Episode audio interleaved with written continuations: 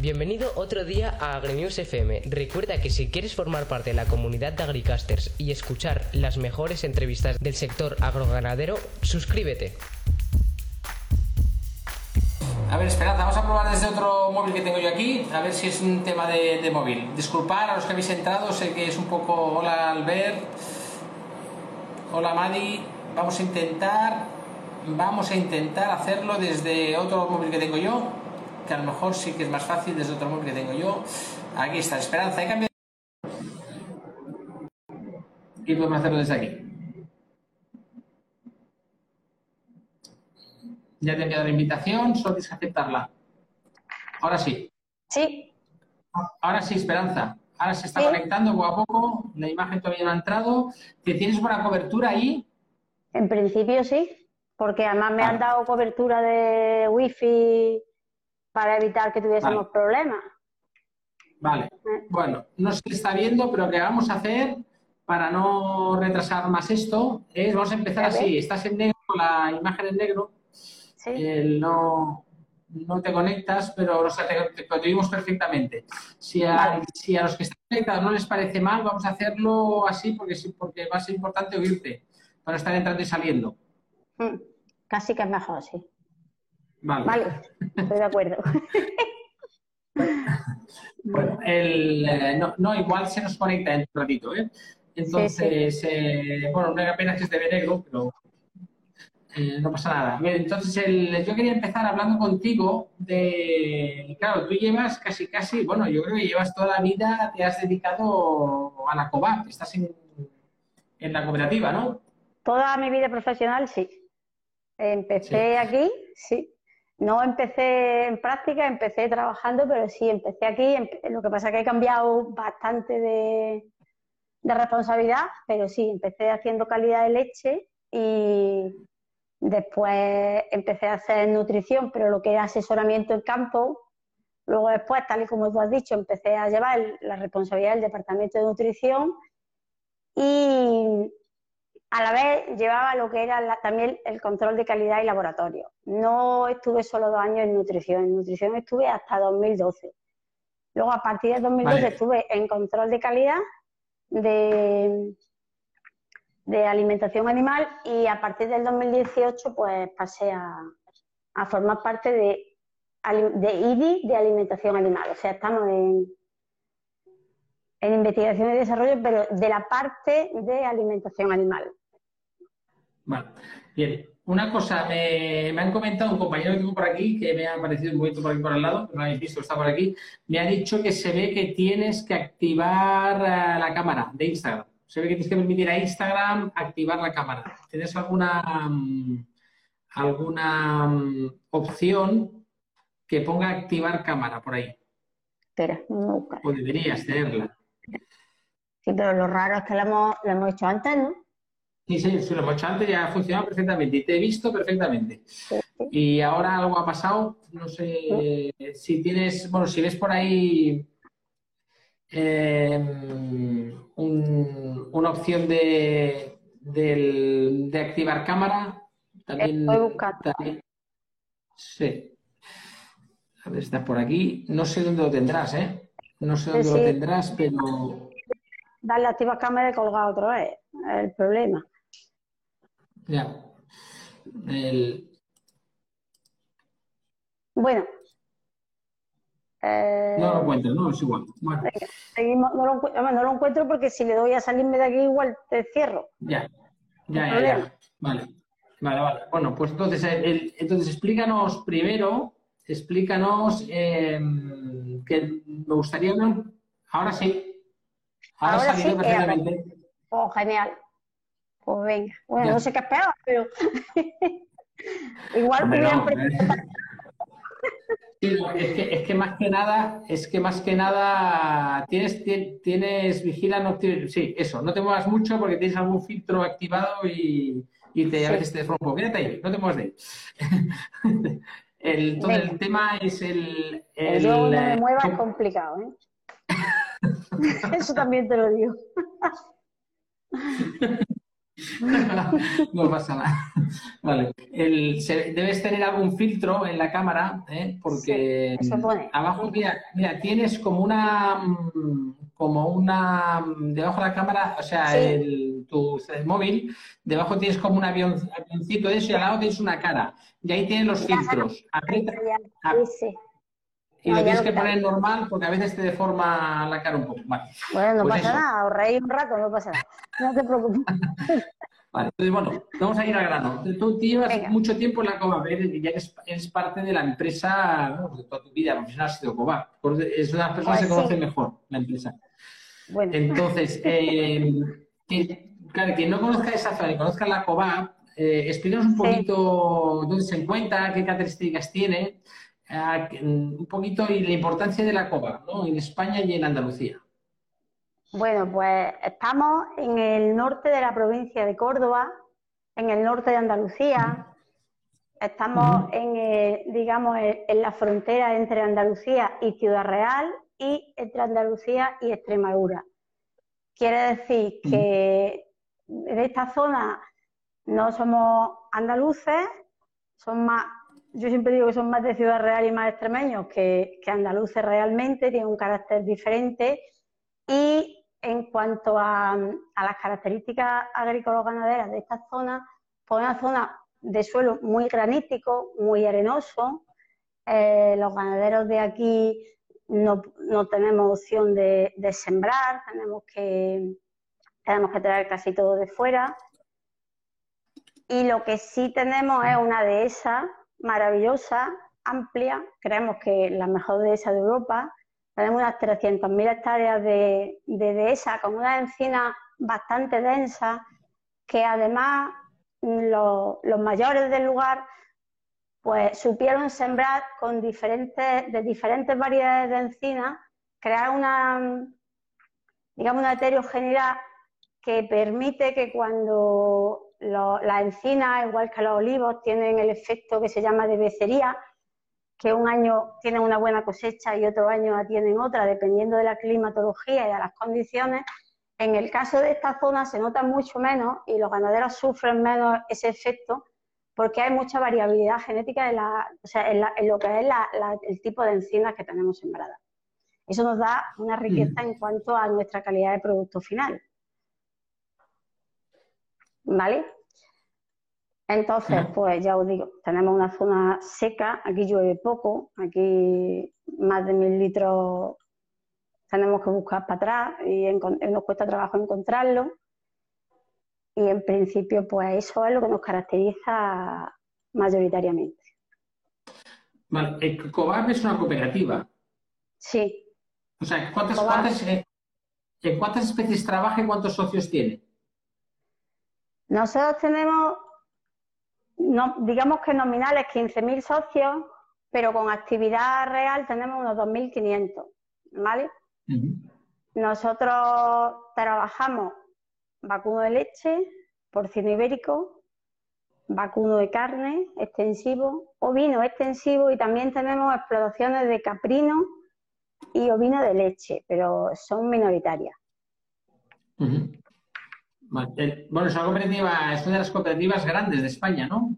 Tenéis un poco el, ranking cómo estáis situados, porque la semana pasada entrevistamos a Eduardo Bueno de de, de, Cobur, no, Cobur no, de, de Cobadú. ¿Y mm. ¿cómo, cómo, estáis vosotros situados en el ranking de España de cooperativas? Pues nosotros en Andalucía somos los, primeros, obviamente, y en, España creo que somos los primeros de, después de Corin, por el tema de primer, primer grado, segundo grado. Mm. o sea, sois precisamente una de las cooperativas más importantes de España. Además, en, muchos supermercados acostumbramos a ver vuestros jamones y vuestros productos, que además van etiquetados con... Parte de verlo, ¿eh? Entonces, e, es una cooperativa que se funda eh, justo después o acabando la, lo que es la posguerra, la posguerra española, en el 59. Y, en el 66 se inaugura ya la primera fábrica de alimentos para ganado. Entonces, desde entonces, ¿cómo ha evolucionado, tú has dedicado a la alimentación animal, ¿no? Ah, ¿Cómo, ¿Cómo, ha evolucionado este segmento dentro de la COBA? Pues mira, en 1959 siempre, siempre se cuenta que 20 socios, 22 socios decidieron generar una cooperativa porque se dieron cuenta de que necesitaban comprar un camión de cereales y costaba mucho. Si lo compraban entre varios, se facilitaba la compra. Entonces, a partir de ese momento se dieron cuenta de que, de que unidos, asociándose, ganarían todos. Entonces, pues, efectivamente, en enero de 1959 crearon la cooperativa de Pozo Blanco. En abril se dieron cuenta de que Pozo Blanco se quedaba pequeño y entonces hicieron, le cambiaron el nombre e hicieron la Cooperativa Agrícola Ganadera del Valle de los Pedroches. O sea, ampliaron el ámbito de actuación al Valle de los Pedroches. Y en muy poco tiempo ese ámbito de actuación también abarcó lo que es el Valle de Alcudia, que está en Ciudad Real, por esto que te he dicho de que estamos en medio de, los dos, y el Valle de la Serena, que está en Extremadura. Entonces, mm, hay una cosa que, que, a mí me parece curiosa y es que ya en el 1959, en los estatutos de la cooperativa, los ganaderos definieron que querían unirse para comprar mejor pero que también dentro de su objetivo iba a estar transformar y comercializar los productos. Estamos hablando de 1959. Y ellos ya veían que había que llegar hasta el consumidor final. A mí me parece algo bastante importante resaltar. ¿no? Teníamos unos ganaderos con una visión de futuro importante. Claro, es normalmente hay cooperativas, hay diferentes cooperativas en España que han creado su propia línea de mm. comercialización. O sea, vosotros en la COVAP, bueno, vosotros, tú en ese momento no estabas ahí, pero ya la COVAP cuando se fundó, ya, ya, ya cuando, se, fundó, porque llevas tiempo, pero no tanto. No, no. ya se fundó ya con esas miras, o sea, con miras de decir, no te vamos a comercializar, que el año 59 pensar eso como, claro, estamos hablando que, claro, la situación del campo, el ganadero, en esa época, ¿a quién, ¿a quién se le ocurría en esa época en España decir, voy a hacer una cooperativa y voy a vender yo el producto directamente? Eso ya era algo pues está manuscrito en el acta de la cooperativa del 59, es curioso. Entonces, en cuanto a la parte que me comentaba de alimentación animal, pues efectivamente en el 66 hicimos la primera fábrica de pienso, no eran instalaciones propias. En 1975 se, inauguró la segunda fábrica, que sí ya eran instalaciones propias de COA. Eh, como eh, en, en, los años 70 sí que se empezó a valorar, ya os he dicho que nosotros teníamos una de esas importantes, los ganaderos de extensivo tenían extensión de terreno, tenían recursos, pero había gente que no tenía terreno y tenía necesidad de tener una actividad ganadera. Y entonces, pues, se les ocurrió empezar a trabajar el vacuno de leche. La gente que tenía menos posibilidades, empezó a trabajar el vacuno de leche. Y la cooperativa pues, lo respaldó, hizo un esfuerzo por empezar a trabajar la leche, comercializarla. Primero se comercializaba en Córdoba, después se empezó a comercializar, ya se, hizo la, central lechera y en 1992 pues el consejo rector de la cooperativa fue a Israel y descubrió los TMR, lo que son las mezclas, las raciones completas con el forraje, el concentrado mezclado. Aquí hasta ese momento solo se utilizaba concentrado por un lado, forraje por otro, y se pensó que igual podría ser una opción para esta zona en la que los forrajes son escasos, darle al ganadero una solución en la que todo se le llevase a la explotación. Se empezó a trabajar en 1992 con un técnico que vino de Israel. Se lo trajeron, lo contrataron a raíz de haberlo conocido en Israel. Trabajaba en un kibú. Y a partir de ahí, hasta el 1998, cuando se inauguró la primera planta, bueno, la única planta mezcla de que hacemos con mezcla húmeda en, en Pozo Blanco, pues hasta 1998 se estuvieron haciendo un poco de trabajo de prueba viendo si era posible o no.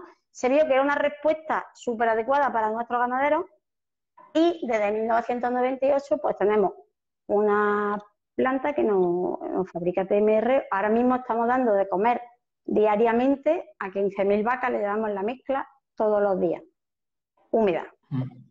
Mm. ¿Vale? Creo que eso es un hito importante en la, en la alimentación animal de coba porque realmente solucionó un problema a muchos ganaderos que era complicado comprar forraje.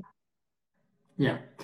Bueno, yo cuando estudié cuando estuve en su momento, me acuerdo que estas TMRs era, era algo inaudito, me acuerdo, cuando estudié en su época. Se estudiaba, sí. o que estudié, que estudié agrónomos, era la alimentación por un lado, el forraje por otro, era, así, en mi época. Mm. O sea, el, qué, cantidad de, de, de, toneladas de pienso fabricas actualmente, fabricáis actualmente en la COBA? Pues de pienso concentrado fabricamos el año pasado 365 toneladas y de mezcla, TMR, algunas premezclas que hacemos a lo mejor con el 30% de forraje únicamente o con el 20% de forraje o con ningún forraje y el ganadero le pone su propio forraje ganaderos que si tienen o prefieren comprarlo, pues de eso hacemos 267, hicimos eh, en el 2019, 267 toneladas. O sea, que es un 60-40% más o menos, ¿no? Sí. Obviamente. Vale. Eh, sí, Bueno, eso es, eso es, mucho alimento, ¿eh? Eso, eso, eso es mucho pienso. vale. vale. El, el, más dicho 2008, ¿no? Que se, se creó. La planta de mezcla se creó en el 98. En diciembre del 98 se inauguró. Mm, en diciembre del 98 se inauguró.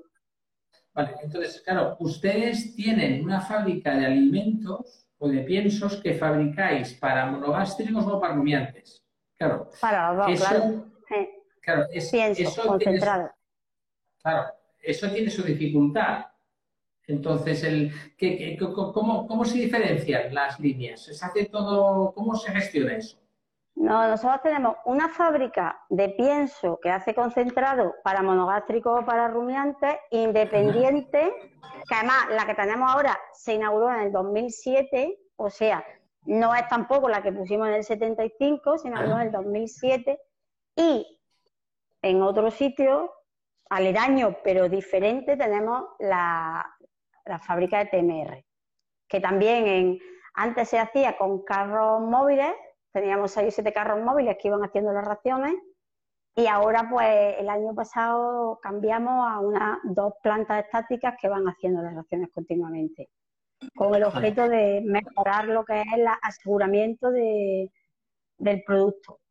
E, evita, o sea, lo único que, que teníamos que no podía generar alguna duda era el efecto de el humano que manejaba cuando paraba de coger kilos, lo hemos quitado y ya, tenemos una planta absolutamente automatizada.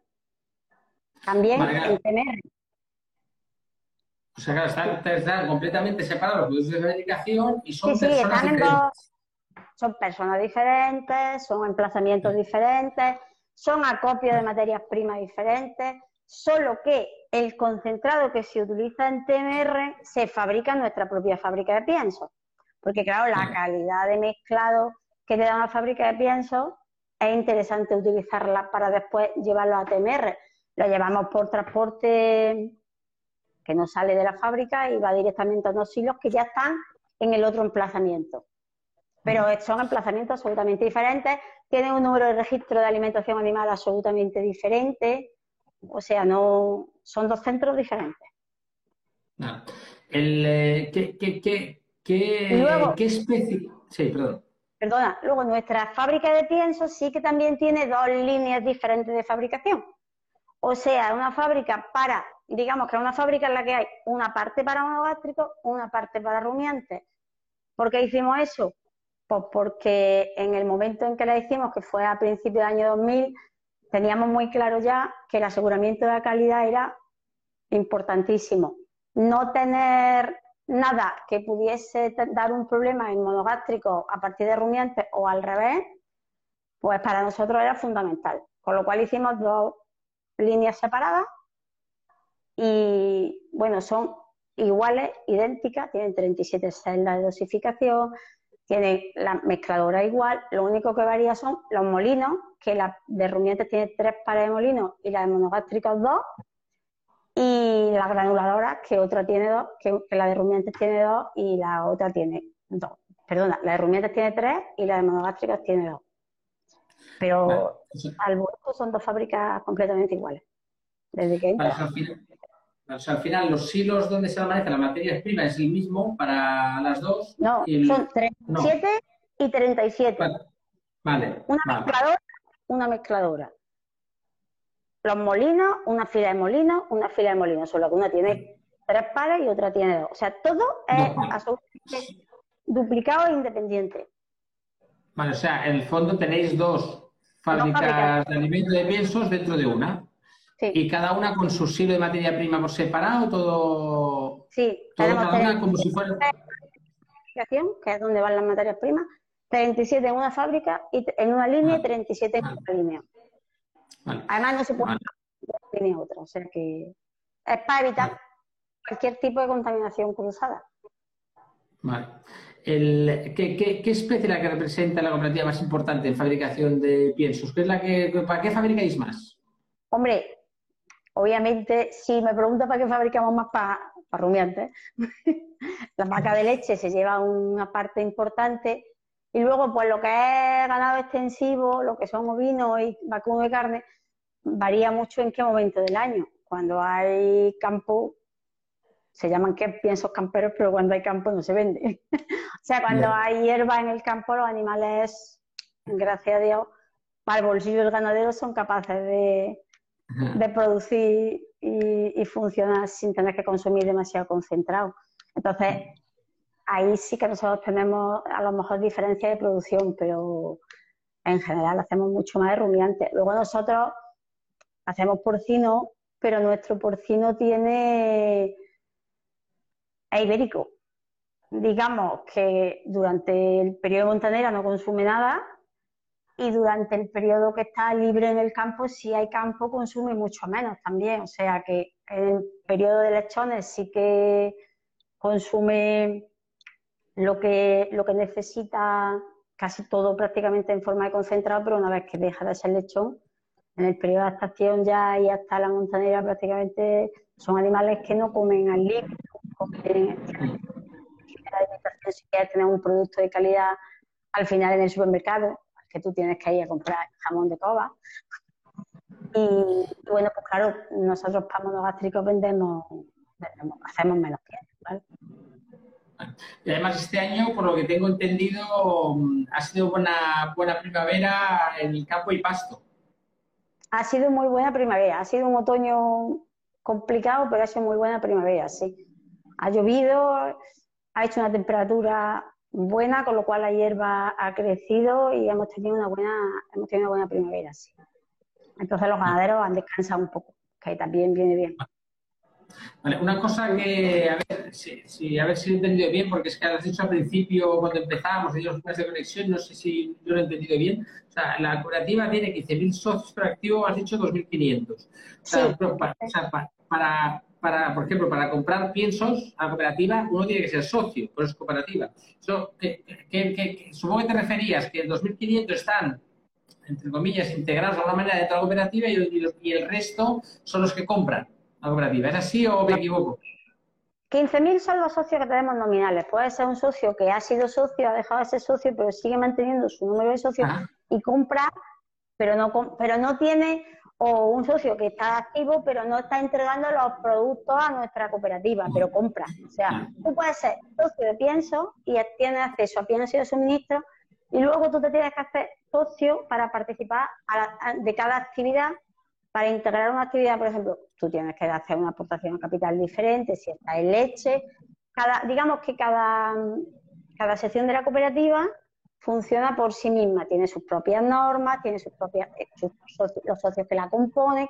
Tú puedes tener un socio en ibérico, en vaca de leche y en ovino, o puedes tener un socio que, que participe de ovino y de ibérico, pero no, o puedes tener un socio que participe de vacuno de carne y de ibérico, o solo de ibérico, o solo de vacuno de leche. Pero cada ah. uno de los grupos tiene sus propias normas de funcionamiento, sus propias, no, o sea, claro, no es lo mismo que necesita o que le tenemos que dar a un cordero que a una vaca de leche o que a un lechón. Eh, también, no, lo he dicho, yo no lo he dicho en la entrevista, pero aparte de los que estamos aquí en Instagram, se está transmitiendo en directo también a través del Facebook de Nutrinews y del canal de Agrinews TV en, en, en, YouTube. Aquí, por ejemplo, en YouTube hay un tal José Antonio Plaza que nos pregunta, está, te está preguntando si trabajas mucho con ensilado. Nosotros trabajamos muchísimo con ensilado. Nosotros en las TMR me río porque es un trabajo muy bonito, pero es un poco duro. Eh, las TMR llevan un porcentaje de ensilado importante, las TMR diarias, las que llevamos todos los días húmedas las explotaciones. Entonces nosotros hacemos pues en torno a unos 120 millones de kilos de ensilado. O sea que hacemos, algunos años hacemos o sea, 80, 120 de, de maíz y luego hacemos unos 30 de, de cereal de invierno. El cereal de invierno lo cogemos entre mitad de marzo y finales de mayo como mucho. El maíz, pues empezamos, este año vamos a empezar la semana que viene y luego acabamos, pues intentamos acabar para mitad de octubre como, como muy tarde. ¿vale? Pero sí, es un trabajo además muy bonito, en el que hemos aprendido todo, hemos trabajado todo en equipo, producción, calidad, mm, logística, todo. Y la verdad que creo que hicimos, hemos hecho un gran trabajo y estamos haciendo un gran trabajo en ese sentido. Hablando de calidad de productos, tú ocupaste un puesto importante dentro de calidad de producto durante unos años dentro de la COBA. Entonces, bajo, tu experiencia, ¿cuáles son los aspectos de garantía de seguridad animal que destacarías de los controles realizados por la cooperativa? Pues yo creo que los principales aspectos que nosotros tenemos es, mm, le damos mucha importancia a la calidad, tenemos muy claro que si no tienes buena materia prima no tienes calidad, tenemos un control de materias primas muy riguroso, tenemos unos PNT definidos, muy claros.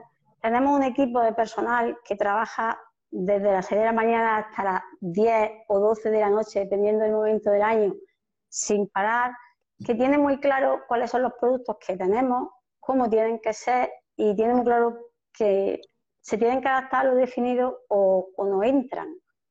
Entonces, además tenemos un equipo NIR en la entrada de materias primas que nos ayuda a tomar decisiones y todo esto hace que, pues, tengamos un control de calidad importante. También tenemos un histórico de proveedores, nosotros conocemos a los proveedores, los proveedores nos conocen a nosotros, conocen nuestras exigencias y eso hace que tengamos seguridad. Luego, eh, hace, hace cuatro años, perdona, lo que empezamos a hacer es, por lo que me ha preguntado Jesús del Silo, empezamos a, hacer, a empezar a trabajar en la agricultura. O sea, nosotros el silo no lo compramos, compramos la materia prima, pero nosotros trabajamos con los agricultores desde el momento que lo siembran. Eso te da una seguridad increíble. Tú sabes cómo manejan el campo, visitamos el campo cada X tiempo, estamos en el momento del corte, hacemos, antes de, cuando se carga el primer camión, hacemos los controles que consideramos oportunos, por ejemplo, aflatoxina del maíz. Si un campo es susceptible de tener aflatoxina es que ya no se corta nada más que la mitad del primer camión.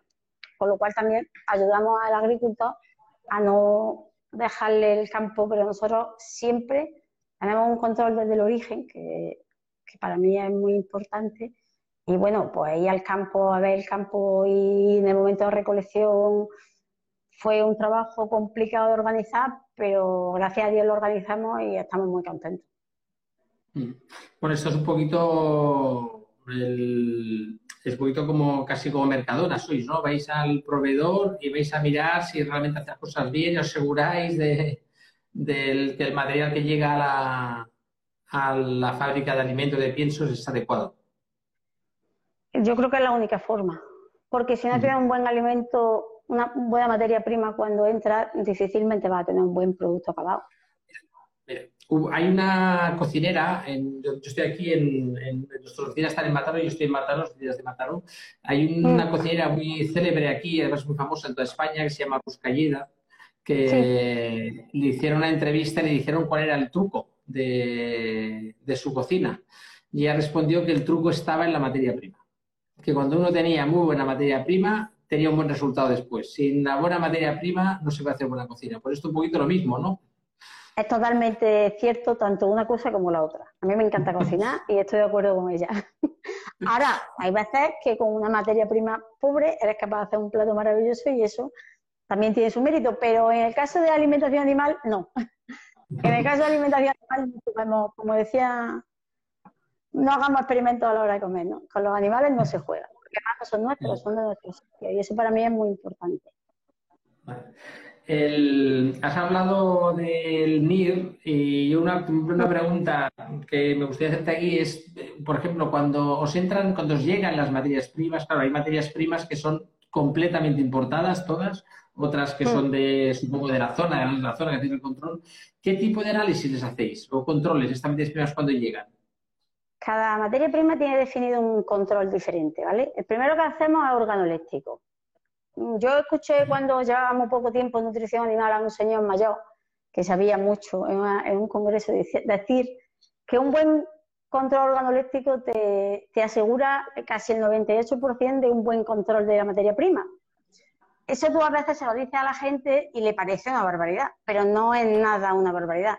Un buen control organolístico te da muchísima información, muchísima más de que la gente se cree. Entonces, nosotros lo primero que, gracias a Dios, llevamos mucho tiempo trabajando y sabemos hacer perfectamente un control organolístico. Tenemos personas trabajando aquí que llevan que te dicen a veces, mira esto, y, hay gente que dice, no me puedo creer que haya sido capaz de ver eso, y lo vemos sea, un control organolístico es súper importante. Luego nosotros pasamos las materias primas por el NIR. Ahí te da un control de la composición nutricional.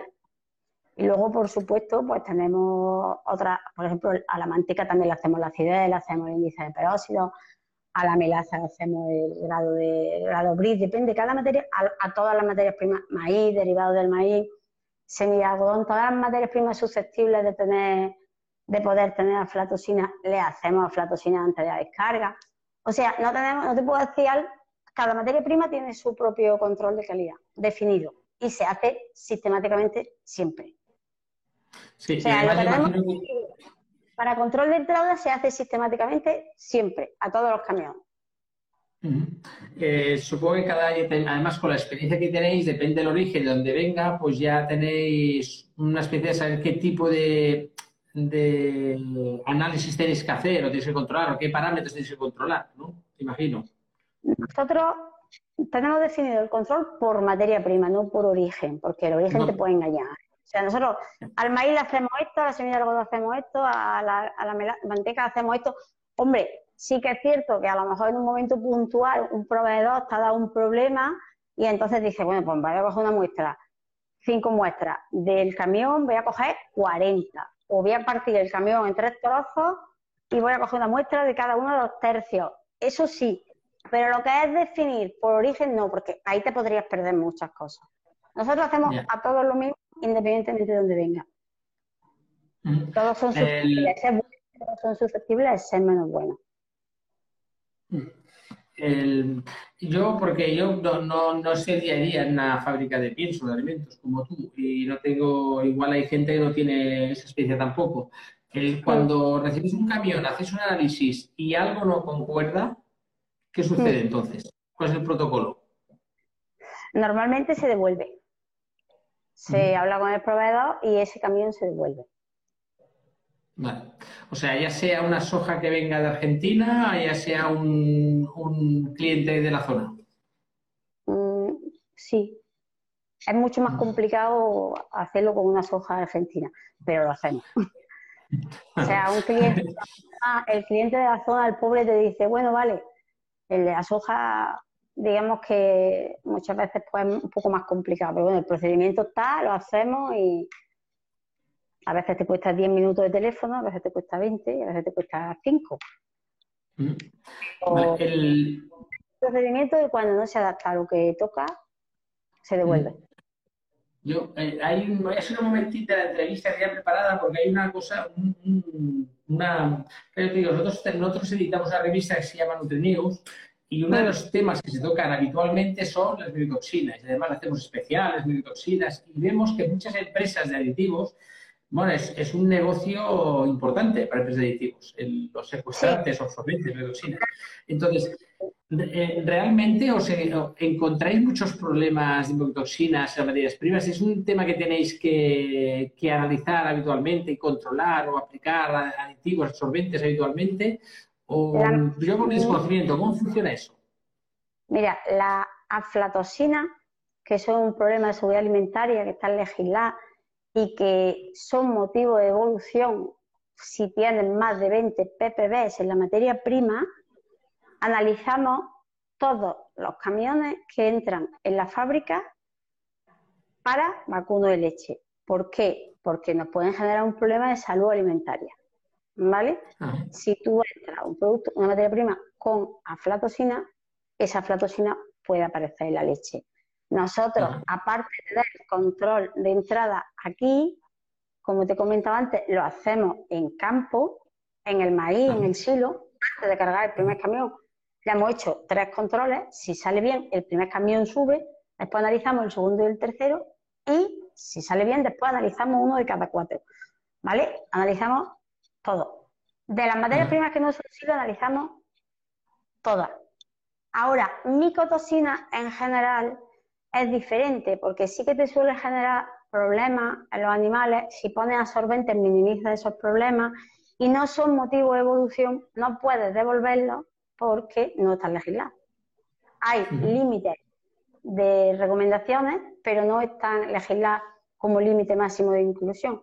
Entonces, con eso tú vas valorando, pues, origen, proveedores, metes absorbente para, para minimizar, intentas materias primas que sean susceptibles de poder te dar un problema, minimizarla en fórmula también, ¿no? Se trabaja de otra forma, no se trabaja lo mismo las micotoxinas en general como la aflatoxina en particular. el, Sí, sí. El, una de las cosas que hemos hablado es que los ganaderos en el año 59 ya los estatutos pusieron eh, aquella famosa, bueno, esto, que nos acabas de comentar, que, que, tenían la visión de vender, el de hacerse cooperativa, vender el producto directamente ellos. Entonces, claro, vosotros la cooperativa elabora y vende el producto consumidor final. Actualmente, bueno, eh, se hace y se ve, se ve directamente con la marca Covap. y también incluso tenéis incluso una tienda online donde vendéis productos a través de Internet. A ver, ¿qué, líneas se venden aquí a través de la tienda online? ¿Se vende todo? ¿Se vende parte? ¿O qué, es, lo que qué es, lo que tenéis aquí? Pues mira, empezamos con la tienda online así en serio en el 2016 y vendíamos básicamente ibérico. Vendíamos ibérico y se vendía razonablemente. Pero a partir de, de la cuarentena, del COVID-19, el negocio online cambió, cambió mucho. O sea, nosotros vendimos en abril el 400% de lo que veníamos vendiendo. Vendimos, duplicamos, triplicamos las ventas que habíamos hecho en la Navidad del 19, en el mes de abril, ¿vale? Y llegamos a hacer 2,5 veces las ventas que habíamos hecho en el 2019, en online, ¿vale? Hemos llegado a facturar hasta este momento el 1, eh, tenemos, estamos fabricando, estamos vendiendo online de Ibérico el 3,5% de la facturación total de la cooperativa. Eh, yo no soy muy experta en, la línea online, pero por lo que me comentan, en torno al 1, 1,5% es lo normal. Y nosotros estamos vendiendo en Ibérico el 3,5%. Entonces, ¿qué pasó con el confinamiento? Porque se puso en manifiesto que la, que la línea online era una necesidad, era una necesidad para el cliente. Entonces nosotros intentamos pues darle esa opción y empezamos a trabajar la línea de leche, que era casi impensable porque era un producto que tiene poco valor añadido, que la gente no lo iba a comprar, que pesa. Pues en mayo arrancamos la venta directa online de leche y por ese canal estamos teniendo una respuesta maravillosa. Estamos vendiendo muchísimo y estamos muy contentos. Y luego ya hace tres semanas, pues empezamos a vender carne, carne online. Y también estamos teniendo muy buena respuesta. Estamos vendiendo sobre todo un pack de cordero, ternera y porcino que se vende por barbacoa y estamos vendiendo muchísima, muchísima, muchísima carne de ibérico online. Tenemos una característica que nos diferencia de otros, de otros, digamos, empresas que venden carne, que pueden ser la competencia, y es que nosotros no estamos, no tenemos la carne envasada y si tú me la pides yo te la mando, sino que lo que hacemos es que juntamos las compras, hacemos compras, hacemos una producción dirigida a las compras que tenemos el miércoles, fabricamos, o sea, envasamos todo lo que vamos, lo que tenemos vendido y lo servimos entre el jueves y el viernes a toda la península. Hemos llegado a un acuerdo con un distribuidor en frío y estamos haciendo ese trabajo. Sido un trabajo complicado de organizar, pero se ha organizado muy bien, está funcionando muy bien y la gente está muy contenta. Con el confinamiento, lo que la gente no los consumidores nos han trasladado es que prefieren una marca conocida, alguien que le dé seguridad, a vender, a comprar algo online sin verlo lejanamente, entonces pues han apostado por Coba. Bueno, esto es, esto es lo que nunca, mejor dicho, lo que se llama de la granja a la mesa. Exacto. bueno, nuestra cooperativa también se adelantó a esto porque el lema de nuestra cooperativa era calidad desde el origen.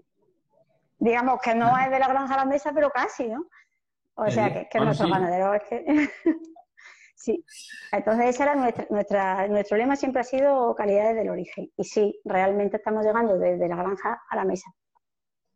Somos muchos, estamos trabajando en pero lo conseguimos. hoy, en día lo, que ha hecho, por ejemplo, los eh, proyectos tipo Amazon, lo que ha puesto de manifiesto es que quizás la mm. comercialización antes era un poco más complicada y mm. pasaba, pues pasaba, yo recuerdo que era muy pequeñito, en los años 80, ¿no? Que los, el flan era algo que se hacía en casa, no se compraba en el supermercado, era como algo casero, se compraba el yogur, pero el flan, hasta que mm. vino, vino este, el Dul, eh, sí, que estoy dando el nombre del, del, del, del no sé el nombre del hombre, este tan polémico, ¿no? Que, que popularizó el flandul, ¿no? Que fue el, y esto un poquito lo que, se, lo que se ha conseguido ha sido esto, ¿no? el, producto perecedero que, parecía que sería que ir a comprar supermercado, pues hoy en día ya directamente se puede comprar origen. Y quizás, mira, has dicho que el tema de la leche, ahí sí que hay un tema que, eh, digo, yo soy usuario de esto. Hay leche, agua, todas son cosas que son muy incómodas de comprar. Cuando uno va a comprar agua es algo que pesa. La leche es algo que pesa, y es poco volumen y es molesto. Si te lo traen a casa, casi casi que mejor. Sí, solamente tuvimos al principio un problema y era que el distribuidor que se había comprometido a hacerlo, cuando lo, cuando lo llevaba a casa, muchas veces en el traslado se rompía el packaging. El packaging no estaba definido para aguantar, pues a lo mejor tanto transporte. Entonces, hemos hecho una envoltura de ese del packaging normal y está funcionando genial. Y es lo que tú dices, hay gente que compra pues, un, pack, un, pack de 4 por 6, 24 y tiene pues bastante, tiene leche para bastante tiempo. Entonces es muy cómodo, no tienes que no tienes que traerlo y además lo tienes en tu casa con toda seguridad. Mm. El, el, vosotros de la COBA se hizo, en, eh, se hizo internacional en el 2000, creo yo, porque llegó la, sobre todo la, homologación con Estados Unidos, ¿no? Para poder exportar productos a Estados Unidos. no, la eso fue muy para Estados Unidos se hizo en el 2010. Empezamos a exportar en el 2010, nos, fuimos, nos homologamos para Estados Unidos y lo conseguimos en el 2010. Ajá. ¿Cómo, fue? ¿Cómo, cómo, cómo fue esa gestión para conseguir la apertura y cómo está ahora? Porque claro, ¿cómo ha, cómo ha evolucionado todo está ahora? Porque claro, sabemos todos que la administración Trump ha puesto aranceles a, la naranja, muchos, al aceite de oliva, ¿Cómo está la situación en Estados Unidos ahora para estas exportaciones? Pues nosotros estamos vendiendo. Estamos vendiendo, además hemos crecido en ibérico porque la carne ibérico la consumen bastante, tanto en, hemos crecido tanto en producto acabado ibérico como en carne fresca. O sea que estamos trabajando en Estados Unidos. Pero por ahora a nosotros no, seguimos vendiendo. Y luego con respecto a cómo fue la adaptación a vender a Estados Unidos, pues fue bastante complicada, fue un trabajo duro porque nosotros que teníamos un matadero nuevo, que teníamos todos los planes de higiene estaban absolutamente acordes y sobrepasaban lo que son la normativa europea, pues estuvimos que enfrentando una normativa de higiene muchísimo más exigente. Entonces, pues, ¿qué hicimos? Pues, gracias a que teníamos un equipo de calidad maravilloso, trabajamos en equipo todo, calidad, producción, y al final, pues, conseguimos llegar al momento homologado. Pues fue muy bonito, la verdad. Yo lo viví porque tenía una persona muy cercana en calidad y lo viví a lo mejor más que otra gente que no ha participado tanto, ¿no? Porque yo no estaba de matadero, pero sí que lo vivía el día a día. De... Y la verdad que fue, yo creo que fue un trabajo muy bonito, una apuesta importante, un esfuerzo económico importante. Y luego se decidió también algo que yo creo que nos diferencia de otra gente y es que nosotros no hacemos calidad USA el lunes o el martes o el miércoles. Nosotros hacemos calidad USA todos los días. Quiere decir que ya que tenemos unas medidas implantadas que son mucho más exigentes, mucho más exquisitas, pues vamos a seguir trabajando con ellas y vamos a tener un producto de mucha más calidad y mucho más exquisito siempre. Entonces esa fue nuestra decisión en el 2010 y esa sigue siendo nuestra decisión ahora. Eh, la homologación no es una cosa que se acaba en el 2010, la homologación se mantiene todos los años. Tenemos inspecciones de USA, tenemos inspecciones del Ministerio, tenemos seguimiento continuo y lo seguimos consiguiendo, gracias a Dios. Entonces, pues bueno, pues estamos, estamos muy orgullosos. ¿Las exigencias de Estados Unidos son mayores que la europea? Entiendo por lo que dices. Sí, son mucho más exigentes, sí. Eh, absolutamente es más exigente. Entonces, pues bueno, pues, Da igual, tener mano. El, eh, ¿cómo, ¿Cómo has vivido esta crisis sanitaria a nivel de, de, de la COVAP, en, internamente de la COVAP? Tú, que, claro, yo, eh, por las entrevistas que hemos tenido, eh, hemos visto que todo lo que se ha dedicado por hacer cochinillos, hacer cerdo ibérico, es el que se ha visto más afectado. Pues lo que nos han más o menos he, ido sacando, ¿no? De, he ido hablando con mm. especies, con el pollo, el huevo, la, mm. la carne de vacuno mayor también se ha visto muy afectada. Entonces, ¿cómo, cómo, os afecta a vosotros? ¿Cómo crees que va a afectar en, el futuro? ¿Vamos a volver a una normalidad absoluta de nuevo o no? ¿O va a cambiar los hábitos de consumo? Mira, yo llevo viviendo, digamos, con la ganadería 23 años es que estos 23 años y los que escucho hablar de la gente que lleva mucho más, siempre hay crisis, los ganaderos saben aguantar, saben salir de las crisis y aquí somos, los ganaderos de aquí son muy austeros, son muy trabajadores y normalmente siempre superan todas las crisis. Yo creo que esta también. Esta fue un poco diferente porque al principio la gente dejó de comer cordero, pero, se, pero empezó a comprar leche como loco. Entonces, Mm, por un lado tenías que, no, no había cordero, pero tenías que estar sirviendo leche y además teníamos que seguir matando porque cordero comían menos, pero por fin no se comían. Entonces, al final, pues, digamos que fue ahí una serie, digamos que nosotros no hemos sufrido un parón en el mes de marzo, nosotros en el mes de marzo en leche trabajamos mucho y muy duro, o sea, fue al revés. Luego, ¿Cómo se está canalizando después? Bueno, pues luego la leche, obviamente la gente que tenía leche en su casa no iba a seguir comprando leche, la ha ido gastando, yo creo que más o menos se vuelve a una normalidad entre comillas. Es verdad que el precio de la nata bajó y luego en cordero pues hemos recuperado el precio. En porcino ibérico sí que es cierto que tuvimos suerte de que fue justo a final de la campaña montanera. Nosotros trabajamos 100% ibérico y 100% bellota, lo cual quiere decir que nos pilló en un momento muy bueno. Nosotros los cochinos los teníamos recién matados, tenemos los lechones para el año que viene, pero no es lo mismo. O sea, sí es cierto que los lechones han pegado un bajón importante, pero los ganaderos del Valle de los Pedroches no se dedican a vender lechones, se dedican a hacer cerdo ibérico. Entonces, bueno, digamos que no lo hemos sufrido tanto. Y, bueno, pues el cordero se está recuperando, se ha recuperado, y lo que no se está recuperando también es la ternera, que esperemos que en breve se recupere. Pero vamos, yo estoy segura de que se va a recuperar, porque es lo que te digo, todas las crisis al final acaban superándose. déjame entrar en el tema que tú representas ahora, que es el proyecto, los proyectos de I más D más I. Eh, tú se creó un proyecto en el Departamento de Alimentación Animal, si no estoy equivocado, de I más D más I en 2018. Y, es el que tú, tú diriges de alguna manera. Entonces, no, un poquito de una parte de ese departamento. yo dirijo, vamos, yo no dirijo nada, yo soy la responsable de una parte de ese departamento, que es el de alimentación animal. O sea, como ya te he dicho antes, desde el 59 tiene claro que tenemos que ser innovadores, que tenemos que diferenciarnos y que tenemos que hacer algo diferente, ¿no?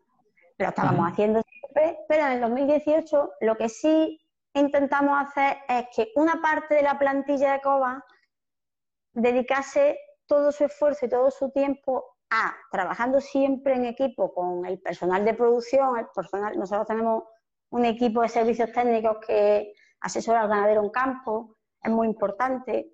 Para mí es un pilar muy importante en la cooperativa, pues nosotros trabajamos con servicios técnicos, trabajamos con producción, pero lo único que hacemos es que intentamos recoger las ideas que pueden salir de innovación o pueden salir de producción o pueden salir de servicios técnicos o pueden salir de un socio o pueden salir del mismo consumidor que nos reporte una idea y ordenarla. Hacemos unos procedimientos de trabajo ordenados para llevar la idea a, la, a, realizarse, ¿vale? Eso es lo que diferencia 2018 de antes. Entonces, somos un equipo en el que tenemos un director, ese sí dirige, pero yo no, y luego tenemos siete personas que nos repartimos entre lo que es producción primaria, que trabajamos directamente en campo, y lo que es producto acabado, lo que es mejora de producto directamente al consumidor. Mm. ¿Vale? estos proyectos tienes algún, claro, estos, estos proyectos que te llegan, pues esa información del consumidor, de un ganadero, de la, de la cooperativa, entonces ¿Tenéis idea, habéis desarrollado algún, empieza algún ejemplo de los proyectos que habéis hecho o que desarrollando o que tengáis en mente? Pues mira, te puedo contar uno que hicimos en su momento, antes de, ya te digo, como nosotros antes de ser un departamento de innovación también innovábamos, pues entre 2011 y 2013 hicimos un proyecto que a mí me gusta mucho, que fue estudiar las necesidades, bueno, estudiar no, la gente del CSI de Granada, no sé si tú los conoces, son los únicos en España que realmente han hecho valoraciones de las necesidades nutricionales del ibérico. Tienen publicaciones en revistas americanas, son muy buenos. Y ellos pues ya llevaban diciendo que las necesidades del ibérico eran diferentes desde el 2003, 2004, 2002. Y nosotros, pues como todos, estábamos a caballo de ir tirando de la nutrición del ibérico, con las necesidades de un blanco un poco venido a menos, que realmente es como se trabajaba. Pero es verdad que luego tú escuchabas a los ganaderos y te decían, pues yo algunas veces hago determinados manejos que no estaban del todo bien, pero les funcionaban. Entonces, pues uniendo todos esos cabos, decidimos valorar si haciendo un pienso de campo, adaptado al campo, que cubriese las necesidades nutricionales según el procedimiento, el protocolo, las necesidades que habían establecido en el CSI, íbamos a tener una buena respuesta productiva, porque muchas veces tú sabes que cuando una cosa se hace en el laboratorio en ocho animales en una jaula metabólica no es lo mismo que cuando tú lo haces en una finca con 150 animales comiendo pienso, ¿vale?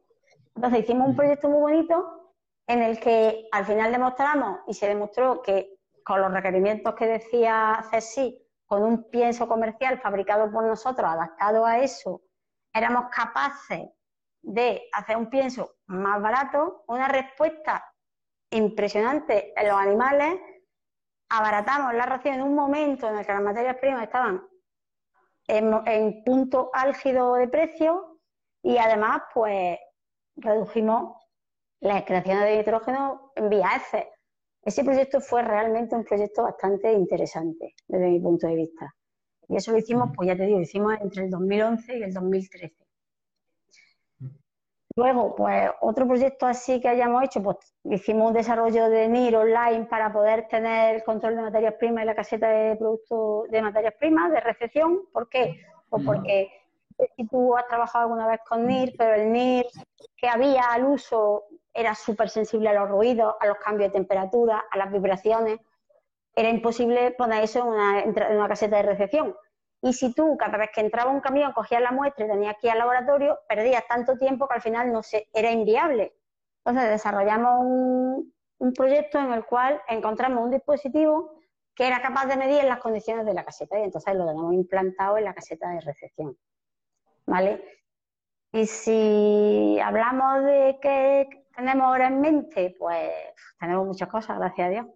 Pero ¿Qué destacaría yo? Pues te puedo destacar, por ejemplo, tenemos un proyecto de NIRS online en la, fábrica de TMR. O sea, tenemos un NIR, estamos trabajando en todavía, tenemos un NIR que cuando esté a punto, lo que, lo que, lo que hemos definido es que según vaya entrando el silo a, la, máquina se automáticamente se regule cuántos kilos tienen que entrar más o menos para que la humedad del producto final sea siempre estable. ¿Vale?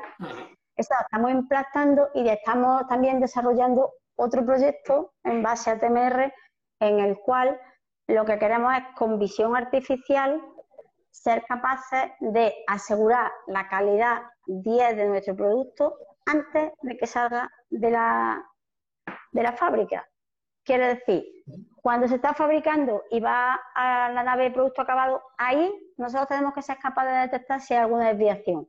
¿Por qué? Pues porque ese producto no saldría al mercado y porque el siguiente se corregiría lo que hemos detectado que se hace mal. Eso es una combinación de visión artificial, imágenes hiperespectrales y estamos, ese es un proyecto que estamos definiendo ahora mismo, ¿vale? No sé cómo vamos de tiempo, creo que vamos regular, ¿no? Para seguir contando de otros. Tenemos, tiempo, está bien tiempo. ¿Sí? Vale. Luego estamos desarrollando también, estamos trabajando en, agricultura en un modelo, un modelo predictivo de imágenes de satélite, hace una valoración de cómo va evolucionando el cultivo y queremos llegar a, predecir momentos críticos, por ejemplo, por falta de riego, momentos de, por el momento de, de, de recolección óptimo, puntos críticos en los que creamos, por ejemplo, que este producto va a ser más susceptible porque ha sufrido algún tipo de estrés de tener micotoxina. O sea, a través de, de imágenes satélite y a través de cómo va evolucionando el cultivo, con los datos que tenemos del no sé si tú conoces que hay un satélite que está midiendo, está haciendo fotos durante cada 3, 4 días durante todo el año desde 2017 a 2018. Entonces tú tienes ahí acumulada una serie de imágenes que si las tratas y las analizas con respecto a lo que estás viendo ahora, puedes hacer una predicción de qué puede pasar con, si tienes los datos de qué pasó en el 2017, 2018, 2019. Pues también estamos haciendo, desarrollando un proyecto en torno a eso. Eso es algo que se está haciendo ya en, fruta, se está haciendo también en olivos, pero no se está haciendo en lo que es cereales. Nosotros lo queremos instaurar, sobre todo en maíz, y después ya pues seguramente también lo, extrapolaríamos a cereal de invierno. O sea, vuestra obsesión es la materia prima, donde llega y... Nuestra obsesión es la calidad. Y para tener calidad tiene que tener calidad en todo, en el proceso también. O sea, el de visión artificial es proceso, pero si no tiene el proceso bien, tampoco va a tener un, buen producto acabado. Y una vaca, si no le da un producto de 10, pues posiblemente te coja, tenga algún problema, no consuma lo suficiente o consuma más de la cuenta. O sea, todos los, todas las desviaciones que te puede generar un, un mal producto acabado intentamos evitarlo. Y hasta aquí la entrevista de hoy. Gracias por escuchar y nos vemos otro día para otra entrevista.